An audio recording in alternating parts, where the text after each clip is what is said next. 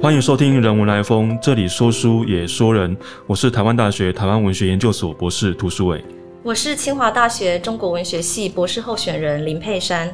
呃，今天我们要分享的主题是诗画两岸从台湾到中国的精神旅程哦。呃，今天非常开心，也荣幸，在我找到访谈人的时候呢的过程中，那非常非常幸运的来找到我们佩珊学姐。其实当初呃在找访谈人的时候，也非常非常的焦虑。呃，要找一个跟自己的研究领域相近，而且我们在研究历程当中，从我们学生到我们出道的过程中，有很多彼此研究经验，还有很多地方，呃，包括我们出国开会也会遇到的对象。好，那这这里就要请问一下我们佩珊学姐一个问题，就是说，呃，当初呃您在接受文字所培育的时候，您大概的一个研究的计划主题，还有你现在的博士论文的一个一个大概的这个方向是什么？这样子。好，谢谢舒伟。我当初其实是在二零一八到二零一九年，啊，录取了中央研究院人文社会科学博士候选人的培育计划。那当时提的计划其实就是我后来的博士论文。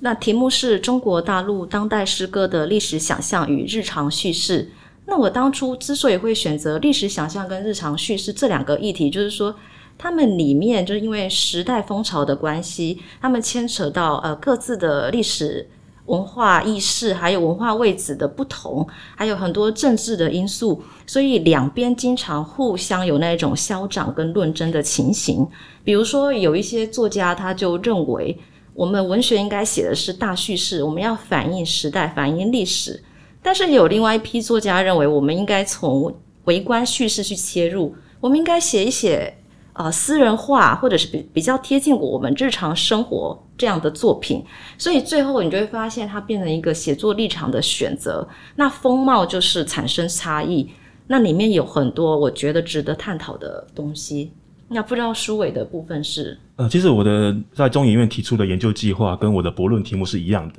就是诗的交涉。谈两岸在战后新诗的话语形构跟美学生产，那这样的一个题目，其实当初当然在这个领域上一定会找到呃杨小斌老师哦。呃，在这个题目，其实我主要透过一个比较比较的观点，以前一直以来就是我们觉得，诶，我们台湾学者做台湾的，中国学者做做也做他们自己的，那彼此之间没有一个比较充分的一个在理论上或在文文本分析上彼此可以多多互相参照的地方，所以我提出一个比较观点，想要去适度的去阐释，呃，两岸新诗在语言上面啊，哦，在一个内在的一个思考，或者是说，呃，在很多美学的一个呈现上面有什么不一样，想以这本论文来做一个大。式的一个总结或者是一个回应，这样的一个博论题目可以的设定，可以来到中央研究院来呃接受杨小斌老师指导的这样的一个一个契机跟原因。好，那个舒伟，我想我们都很有这个很幸运可以获得这个补助的机会哦。呃，我想接下来我们就谈谈，就是我们彼此在文哲所的共同指导教授杨小斌老师，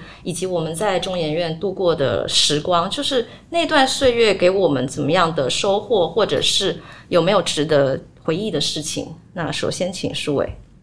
呃，其实对杨 小兵老师的印象，其实杨老师他非常有才华哦。那这个他可以把一首诗，把它弄得好像呃声光色都俱全哦。也就是说，我们一首诗，呃，它不会只有意象，它也不会只有纯粹的想象而已，它可能还包括了很多声音，很多不同的媒介。所以我觉得，在 学术之外的杨小兵老师，他是一个呃，怎么说，是一个非常在跨界上面做的非常。呃，多元丰富的一位，这也是在很多学者上很难看到的一点哦。那在学者方面，我觉得杨老师给我最大的启发在于，他总能够找到我论文的一些重要的一个，包括一些观点上，或者一些对大陆的这个诗歌现场。毕竟我们在我们生生在台湾，生涯在台湾，没有办法那么全面的去看到大陆在八零或者八零以前的诗歌。现场发生什么事？哈，比如在四川、重庆，或者在北京，哈，这样的一个重要诗歌现场，我们没有办法那么亲临的在那个地方。诶，那时候我们还刚出生不久，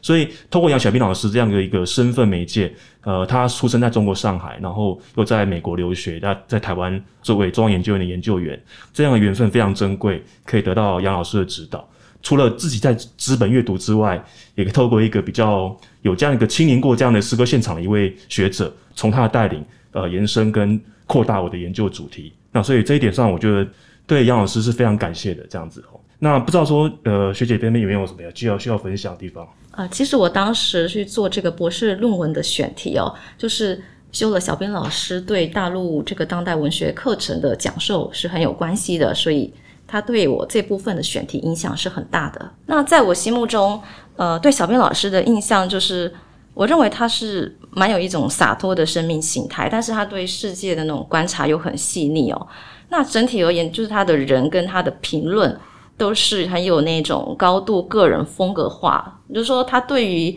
文学美学，他都有自己一套的那个标准或者是评判。但是我自己跟他讨论论文的过程哦，我我觉得虽然他是有一个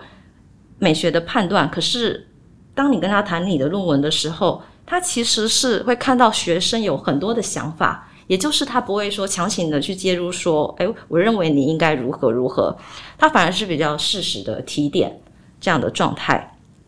那刚才我提到就是。呃，我博士论文主题是做那个历史想象跟日常叙事嘛，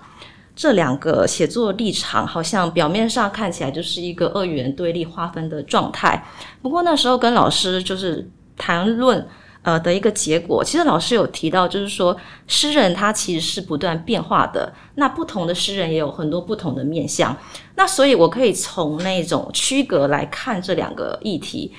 但是我跟老师谈完之后，我就。哎，发现如果我可以将这两个议题融合起来一起一起谈会更好，所以后来我就改变我一些论文的走向。那这个我很感谢老师当时的提点，就是对我帮助是非常大的。那以前就自己是一个小小硕士生的时候，你就想到中研院，就觉得它是一个学术殿堂嘛。对，那没有想到就有有一年的时间可以来到文哲所那边专心做研究。我其实刚开始来的时候，就什么都感觉很新鲜，那也会常常去看一些各所的网页。所以就是我如果遇到我有兴趣的主题，比如说可能台史所啊、民族所啊、进史所的一些演讲，我就会去听这样子。那我想这个就是中研院的一个。资源的优势，回到我们所内来看，就更是这样。虽然好像我们在文泽所遇到，呃，比如说研究相关程度比较接近的几率是比较高的，可是事实上很多的会议啊，或者是演讲，你可以看到就是那个领域是包罗万象的。那包含我在这边可能呃跟我的同辈做的那个学术讨论会，大家也彼此就是各有不同精彩的专业。那我想我在文哲所里面就是。我最开心的事情应该是我那一段时间，呃，我交到一群我自己那时候很欣赏，然后彼此又可以分享的朋友这样子。那因为我当初看到那个题目，就是比如说我们对这个文哲所有没有值得回忆的事情哦？那我那时候脑袋就很快闪过一个画面，就有一次我们就参加那个所内的学术会议嘛，那后来中午就有一段那个休息的时间。就有人提议，就说：“哎，那我们就去去走一走啊！”就就说好。那其实我们其实也就是围绕着那个文哲所外面，就是稍微绕了一下。哎，就我当下就很喜欢那个氛围。其实我们也没聊什么，就是很高深的学术啊，就是一些生活学术的小杂感。那我就蛮喜欢这种，就是你还是有在思考，但是你的那种步调放缓的感觉。因为我自己当初在文哲所的时候，有时候我们在室内待久了，我最喜欢那个午后那个时刻，因为我有时候就会自己去找一个地方，就没有走过的，或者是随意去漫步，可能会发现可能之前没发现的一些小角落这样子。在那个漫步的过程里面，就是你可以去一个冥想跟醒思嘛。所以我想，就是呃，文哲所当年那个。给我的那个培育机会，就是说在外在上，我可以获得很多学术的刺激交流。在对我内在而言，它就是因为那个有补助，让我有一个余裕，就是说我在时间空间上，好像有一段时间是可以稍微缓冲，然后去诶思考我的一些学术生命嘛。那个漫步散步，好像表面上跟学术没有关系。呃，比如说你进入博士班之后。你要完成资格考啊，或者你要体育生啊，就我们都是一直这样的目标，很多东西要完成。那常常有被时间追着跑的那种感受哦，所以我很感谢，就是有一个让我停下脚步，可以专心做研究，也反思自己生命的一个状态。好，那佩珊学姐就是我们其实共同的交那个我们叫交汇点，就是我们的呃重叠的地方在于，我们都碰触到就是当代中国大陆诗歌。的这个研究领域，呃，主要就是要谈谈，就是说，包括你在阅读大陆诗歌跟台湾诗歌一个大致的感受是什么？那彼此有什么差异？还有带给你什么样的启发？啊，其实我在硕士班的时候是做台湾诗歌研究的。那可能是因为我们本来就是生长在台湾，那经历过那个大量的阅读之后，比如说你在阅读台湾的诗歌，它的一些语汇啊、情境，我是感觉就是进入的融入的速度比较快，那研究起来比较顺。那后来我自己在博士班，我才决定要做大陆诗歌研究嘛。那我记得当时课堂上我们要分配那个作家的报告，我记得那个投影片就是秀出来的时候，就一批那个大陆作家。那我当时是想说，其实就是分配给我哪一个都可以。可是那个可以就不是说好像我很熟悉，我很有掌握，所以你分配给我两个都可以，不是，就是因为是一个很陌生的状态。所以在报告之后呢？哎，我发现我对这个大陆诗歌很感兴趣，就自己去做阅读，呃，那慢慢的也开始融入了我一些研究的议题。但是实际进入这个议题的时候啊，我发现好像跟做台湾诗歌研究的感受有点不太一样。就是说，呃，大陆诗人似乎对于这个词语很讲究，所以他们有时候会去锤炼一些语言的技术。那有有一些的诗人，就是说。他的诗作有时候感觉是比较费解的，就你在消化上，哎，你是会遇到一些障碍。那所以我就试图的在透过，比如说以前一首诗，啊，我们就反复的在阅读多遍一点，那慢慢去找到那个突破的点。所以我后来好像真的有感受到什么叫痛又快乐着那种感受。那这个部分好像是以前研究台湾诗歌比较没有的一个状况。那有一次就是跟老师聚会的时候，那呃就突然就被问到说，哎，那你是比较喜欢台湾诗歌还是大陆诗歌？那其实严格来讲，反正不论是哪一边的诗歌，我们总是有自己比较喜欢或者是没有那么喜欢的诗人嘛。那所以我的感受就是说，可能我在看台湾诗歌的时候，我是比较有共鸣感的。但是我面对大陆诗歌的时候，它给我的那个刺激跟启发是更大的，应该是这样的区别。那至于说我们研究上感受到的差异是什么？呃，我可以举一个小例子，比如说我刚才提到的那个日常书写啊，这个是我非常喜欢的一个议题。那只不过说它其实涵盖的范围很很广大嘛，好像我们日常生活经常每天就是这样在在过。那我在看台湾的这个日常书写的时候，比如比如说诗人他写说，哎，去看电影啊，公园散步啊，或是搭车的很多经验，你好像就觉得，哎，那就从我们那种生活出发。那阅读多了，好像慢慢把它变成一个很自然化的状态。哎，可是很奇特的是，我自己在做这个大陆呃日常书写，哎，我就没有这么去自然的看待看待这个现象，因为他们就是说。他们经历过文革的时期，那之后呢？北岛那一代，那他们有一个对于过往历史的一个反思，或者是有一个历史的承担，去描绘那种一代人的感受，好像变成一种宣告、一种使命感的那样的文学的状态。诶，可是后来北岛之后的那一代，他们觉得你这样书写，有时候好像有点概念化，离我们很遥远。那我们是不是？呃，能够呃，诗歌题材能够再口语化、再亲近生活一点，所以其实大陆的那个日常书写，它有一点点那种抵抗的意味，就是说我们想要创造有别于前一代的诗歌美学。那所以我后来就做一个换位思考，就比如说我在看台湾诗歌的日常书写，诶，我我可能就没有那么自然化去看，我就想说有没有新的切入角度。那如果我在看到大陆的日常书写，我就想说，有时候是不是也可以不要那么政治化的去看？哎，有没有一些诗人，他就是真的自然而然去写一个他对日常的小小感触？那这个大概是呃我的一个状况。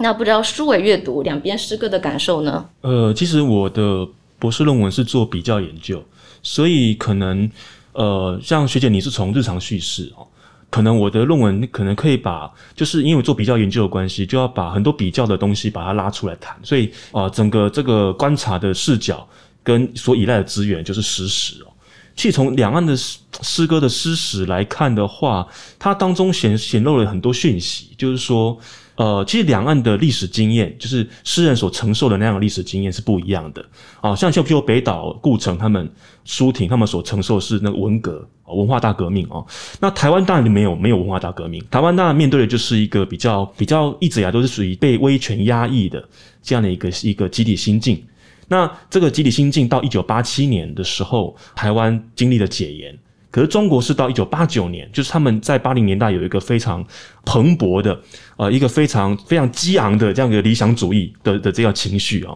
那每个诗人嘛，不管从朦胧时代、从后朦胧时代，或是第三代诗歌的诗人，他们都有一种很强烈的理想主义情绪，就是我要开发新的美学的形态，我要去颠覆前行代美学。啊，当然，台湾其实像林耀德后现代这个诗人，林耀德、罗青他们也有这样的世代情节，就是我不但要去超越，可能超越某余光中，我，超越杨牧。等等等等，这样的一个情节都有。可是他们背后所，因为我刚刚讲到了承受了历史经验的不同，所以呢，呃，两岸诗人在语言表达上面，又是在内在的思考，其实也有非常多的不一样。所以我要表达的是说，譬如说，像台湾后现代诗人，像林耀德啊，像陈克华，他们都有一个很强烈的这样都市啊、科幻这样的一个呃一个写作题材啊，哈，想要透过这种不同的写作题材去跟。呃，因为你把那个都市跟科幻拉到一个哦，好像非现实的层次嘛。那这样的一个题材本身本来就是跟当代的语境做对话。那可是像大陆，哪怕是周伦佑、李亚伟，还有韩东，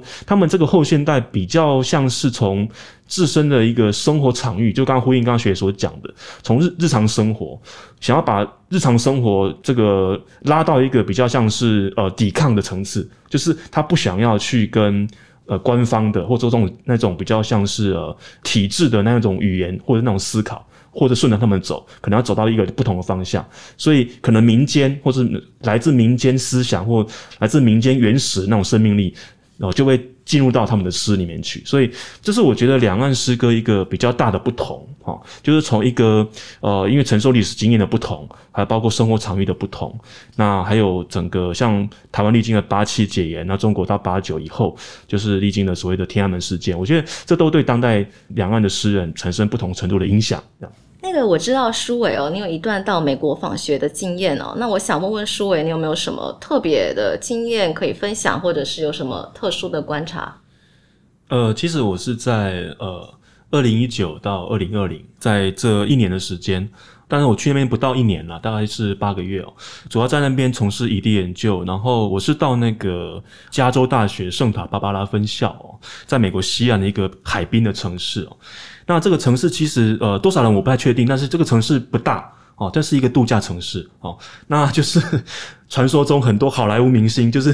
因为好莱坞就是在洛杉矶嘛，洛杉矶很乱啊，这样很复杂，种族很复杂，然后很乱，治安也不好，那很多大明星们就会移居到类似就是台北的卫星城市这种概念，就是移居到新竹了，所以那个四塔巴巴的距离就在台北跟新竹的距离吧，就是一个郊区，然后。很多人在那边，大明星在那边购置豪宅、自产之类的哦。哇，对，后来我还听说那个英国那个哈利王子跟他夫妇就住在圣塔芭芭拉，后来才知道的，当时去不知道。呃，在那地方求学的过程，其实我是去找呃 UCSB，就是圣塔芭芭拉分校的那个东亚系的杜国清老师哦。杜国清老师的一辈子的他的心血跟他的呃着力的地方在于把台湾诗。的诗歌翻译，还有啊不不止诗歌了，还有小说等等散文翻成英文哦。他创办了台湾文学英译重刊哦。呃，我就是在那边跟他学习上课，当然还有也有上其他其他老师的课，还有跟杜老师一起编辑这个重刊哦。呃，这个重刊有来自全世界各地的译者哦。当然，主要的译者的这个团队还是跟个人还是在美国为主。呃，在这个地方学习，我觉得最大的感受是可以学习到。很多译者去去呃看待台湾的文学的方式，主要因为他们毕竟把这个把这个语言呃台湾的语言译出到英文嘛哦，呃包括很多对于语言上表达方式的差异、语感的方面哦，包括还有对必须也要对台湾特定的一个文本，就是这个诗歌它所产生的背景也也要了解到。那我可以看到，像譬如说呃好几次就是在那边开会学习，然后有跟。包括还有遇到那个葛浩文哦，就是呃翻译莫言的 这个这位这位很重要的译者。那我们说莫言会得到诺贝诺贝尔奖，也是靠葛浩文他翻译成英文对，让全世界知道莫言这位作家。所以就葛浩文来讲的话，就是我可以借由这样，还有陶望基老师啊，John Buckham 嘛，就是这些很优秀的译者，那还有团队，然后跟着杜老师他们一起啊，那从从事这样的翻译，我觉得这是一个非常好的学习契机哦。还有就是呃，其实我在对。国呃英有些英译世界对于这个台湾学的译本哦，还有包括我们这次主题就是呃中国大陆的诗歌，其实就在中国大陆诗歌翻译的方面，我觉得一直以来翻译都是比较偏向，就是在在像比如说艾青啊，像这个呃闻一多啊，包括像冯至等等，就是在中国大概是二战前吧，哈，这个现代主义哈啊对等等啊，那其实对于那个呃他们从八零年代以这样的诗歌的文本，可能接触较少。可是我还是要很推荐，就是那个葛浩文的译本哦。葛浩文老师有个译本叫《Push Open the Window》啊，这个译本其实把像朵鱼啦、像秦秦小雨啊，甚至还有王敖哦，王敖是在美国大学任教一位呃中国诗人哦的学者哦，那也包括他连他的文本都进来了哦，所以这个这个译本我觉得。是我我觉得目前为止比较好的选本哦。UCSB 的求学过程当中，我发现到就是，就跟这些译者老师的学习，还有包括还有杜老师他在这个期刊的经营，他的坚持，还有他就是真的是做研究或不论做研究还是做翻译，能够走了那么长的时间，我觉得这是都是不容易的。所以这是我在。那个地方比较一个概括的经验吧，可能没法讲很多这样子。那就我知道，就是学姐也有到大陆的这个中国大陆大学交换的经验，不知道你对这个两岸诗歌的教育跟研究层面有什么不同感想没有？好，谢谢舒伟哦。我那时候是到北京大学去交换半年哦。那因为北京大学，因为它是一个名气很大的学校，那旁听的。人也蛮多的，包括修课的学生哦，所以我每次去课堂就很像进入那种大型演讲会场的感觉哦。甚至有些学生他必须是站着上课的。那也因为这种人数比较多的关系哦，其实跟台湾还是有点不一样哦。就说他可能没有办法像台湾，可能是可以比较经常的对学生进行分组啊，或者是个别报告这样子。但是我感触最深的还是说，在两岸的这个教育呃课程设计上。哎，我是很有一些想法的，就是说，因为我就回想一路走来，自己还蛮幸运的，就是在博士班的入学，我就修到了小编老师跟唐娟老师开的两岸当代诗专题。呃，在清大后续也邀请到北京大学的洪子成老师、啊江涛老师等等。呃，就是说，这个以往在台湾比较少开的课，我算是密集的接触到。那只不过说后来。其实好像就没有继续开了。那我就在思考，就是说，这个经典的文学它有很有魅力的地方，但这个跟着我们时代脉动的这个大陆当代文学哦，呃，其实也是蛮值得关注的哦。只不过说现在在台湾开设的情况还是不太多，就是说它很难是一个常态化的课程。这个可能牵扯到，就是说你每个学校对课程有不同的设计嘛，或者是你这方面的师资人数，那相对来讲好像。在呃近现代文学这一块，好像是比较有我们能够经常看到，或是比较常态化的部分。至于大陆他们那个课程的设计哦，就是一个学期学生有好多科可以选，因为他们在那个文类跟分类上做的非常的细。那我到那边就是特别去注意到台湾文学这一块，台湾文学开课也是很少数，包括修课人数也是比较少的。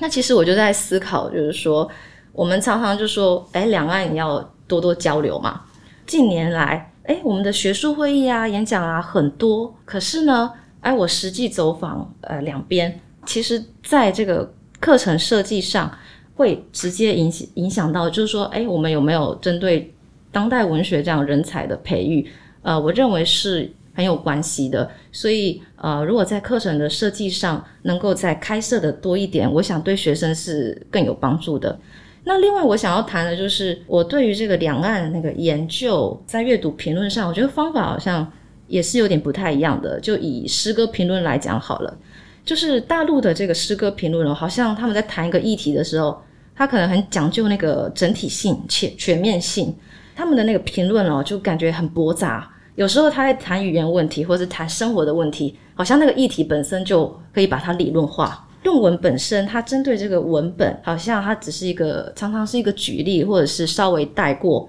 那这个其实和我在台湾的训练好像有点不太一样。呃，因为我在台湾受的训练就是我做的那个论题，如果要去谈文本的话，这个文本它会是我论题一个很重要的证据。我解读的程度多少，它相对的就呼应到我要处理的问题那个多寡。那尤其是我自己硕士论文，啊，当时其实在写的时候，除了这个文本解读，我也用了一些文学理论。可是呢，我自己博士班就处理大陆诗歌的话，我后来就慢慢感觉到有一些可能文学理论不是那么适用于我在做的一些课题，所以我后来就有点有意识的去改变。那因为我博士班是师从唐娟老师嘛。那他那个做论文的方式哦，好像是我心目中觉得是某一种理想化的类型。他很重视史料，或者是这个作家在时代里面的变化。那再加上这个文本的深度解读，这些元素碰撞在一起，它也是一篇很有力量的论文。呃，也许他未必用很多文学理论，所以其实我一直在这个中间做平衡哦。那也很好奇，就是舒伟你自己在。做研究或是针对我刚才讲的，有什么可以补充或者回应的吗？其实呃，学姐你刚刚提到就是关于中国大陆当代诗歌在台湾的这个教育体制，就是在硕博士班这个阶段的课程，这是付之阙如的。其实这个我有很深刻的感受，因为我就是受害者之一啊。在我想要在博士论文里面做到中国大陆当代新诗歌这一块的时候。我就觉得，嗯，怎么没有相关的课程可以修？我只能够透过一些像讲座的方式，那来，呃，比如像像我在这个呃中研院那找到了杨小斌老师啊，那包括在我的导师洪台大中文系洪淑英老师这边，他也有做一些相关的研究，还有包括另外一位老师唐娟，只能跟这位几位老师，就是从他们有限的研究，然后他们可能开的课程有开过，但是可能当时我没有接收到他开课的讯息吧，等等，或者甚至因为有时候。呃，像杨老师他可能到正大嘛，哈，开课的时候，可能当时开的就不是诗歌，因为他可能也有开电影等等，台湾电影的研究等等，所以我觉得这一贯的就是说，台湾的呃，尤其是博士生，他呃，如果透过一定的教育的系统，包括这个样课程的这个开设，去学习到整个完全的、比较完整的、全面的去接收到中国大陆当代诗歌的研究资源，我觉得这是个，你像刚刚学姐你提到，就是很重要的事情哦，可能。他靠自学不是不行啊，会比较辛苦，真的要到处找啊。那可能像庄研究院老呃杨杨老师这边就是一个非常好的地方，可以过来这里，所以我还是非常对这个地方非常的非常开心，我来到这个地方学习，这样跟到杨老师学习，这也是比较我觉得很对自己感到很欣慰、很庆很庆幸的地方。这样子。好，今天我们特别去谈论到大家比较少接触的大陆诗歌，那我想我们最后可以。呃，对听众分享一下我们喜爱的大陆作家跟诗作，对我们个人有怎么样的生命的哲思？请书伟。呃，其实我要分享的就是呃，在大陆一个第三代诗歌世代，或者是说我们后现代诗诗歌领域里面相当重要的一位诗人，他叫韩东啊。那韩东的这个诗最重要一首诗就是他的有关大雁塔这首诗。那我大概念一下，就是一个比较非常简短的篇幅。有关大雁塔，我们又能知道些什么？有很多人从远方赶来，为了爬上去做一次英雄，也有的还来做第二次或者更多。那些不得意的人们，那些发福的人们，通通爬上去做一做英雄。就是包括听众有没有听到这一段诗歌？其实就是一段很白话的、很口语的，好像是在就是中学生写作文吧，不能说小学生了哈，就这样这样的方式去调侃。然后去哦，甚至可以说讽刺那一种，包括像杨炼啊这个世代，像杨炼他写过大雁塔，啊，包括把大雁塔所有的历史啦，包括伟大历史人物，通通拉进来，哦，把大雁塔弄成一个非常好像很崇高，非常的呃感觉就是很敬而远之的一个存在，哦，就跟我们看到台湾某个历史古迹一样，觉得敬而远之，它很伟大。可是这样的大雁塔作为中国的一个传统历史象征，它到韩东的手里的笔下。它成为一种人人都可以爬上去，包括那些发福的人们，那些不得已的人们，全部爬上去。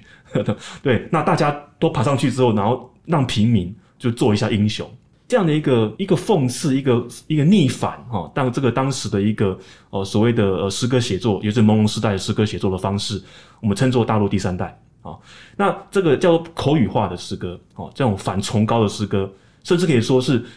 拒绝历史象征的诗歌。那这样的语言方式非常新，虽然看似口语，看看似简单，但是它有一个非常呃重要，而且非常对整个事实上影响深远的一个概念，一个美学概念在里面。所以我想就是说，哦，就有这样的分享，可以让听众听到当代中国大陆诗歌一个非常重要的一个美学的表达方式跟面向哦。接下来就是要请到我们佩安学姐来分享中国当代诗人的两个作品。好，呃，我想跟听众分享的是李亚伟的一首诗，叫做《我们》。首先，我先朗读一下：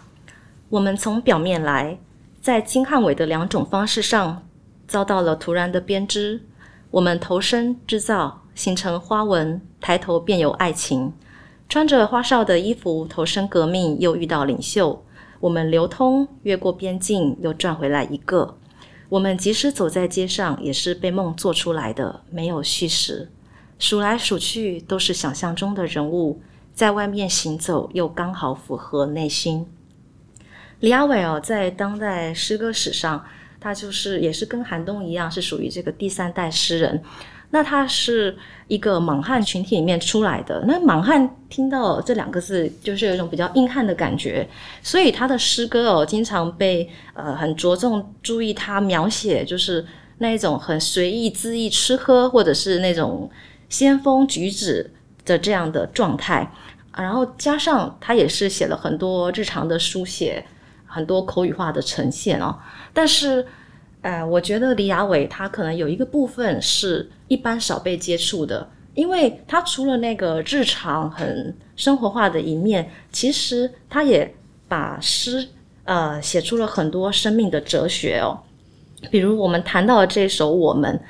呃，从诗里面可以看到，那个我们是不断的在动态的行走间。那这首诗是。试图让人，比如说在动态行走当中，你试图对于内心做一个反省的过程，就是说，好像表面上来来去去很多东西，你好像没有什么特别的新奇，可是呢，呃，就好像我们有时候彼此交汇的过程里面，那其实是会引发很多故事跟情节的。这种相遇呢，就是对我们内心也是一个改造过程嘛。就好像我们平常我们只是走在路上，可是事实上表面上好像没有发生什么，但是我们中间遇到不同的人事物，我们就有不同的体验。所以有时候虽然只是行走，表面上好像没有任何的改变，可是我们内心其实有遭遇的重组，或者是会蹦出新的想法。所以我觉得这首诗哦，其实它体验的就是李亚伟诗作，它其实有另外一个很深度生命哲思的部分，就是不是只有很日常生活口语化的那个很浅层的部分。所以我特别分享这首诗。今天很开心，就是可以跟佩珊学姐在文哲所重聚哦。那因为疫情的关系，好像就是我们都住台北，可是好像没有办法很常常见面，然后也彼此都在写论文，也希望有再有一次机会，可以跟佩珊学姐进行那么精彩而且那么丰富的对谈。而且佩珊学姐的这些讲话对谈内容也对我很多启发，这样啊，非常谢谢你。嗯，对，就是舒伟，今天我们真的是聊了很多，就是从论文，还有生活的面向，还有对诗歌的很多感触。呃，今天呃，就是我搭车下来，呃，来到文哲所，因为我有有一阵子也没回来了，所以又让我好像重返了以前在文哲所那个做研究，然后跟别人论学这样的一个经验，所以就是非常开心。谢谢您的收听。如果喜欢我们的分享，邀请您按下订阅支持。如果对节目有任何的想法，欢迎 email 到听众信箱与我们交流。我们下次见。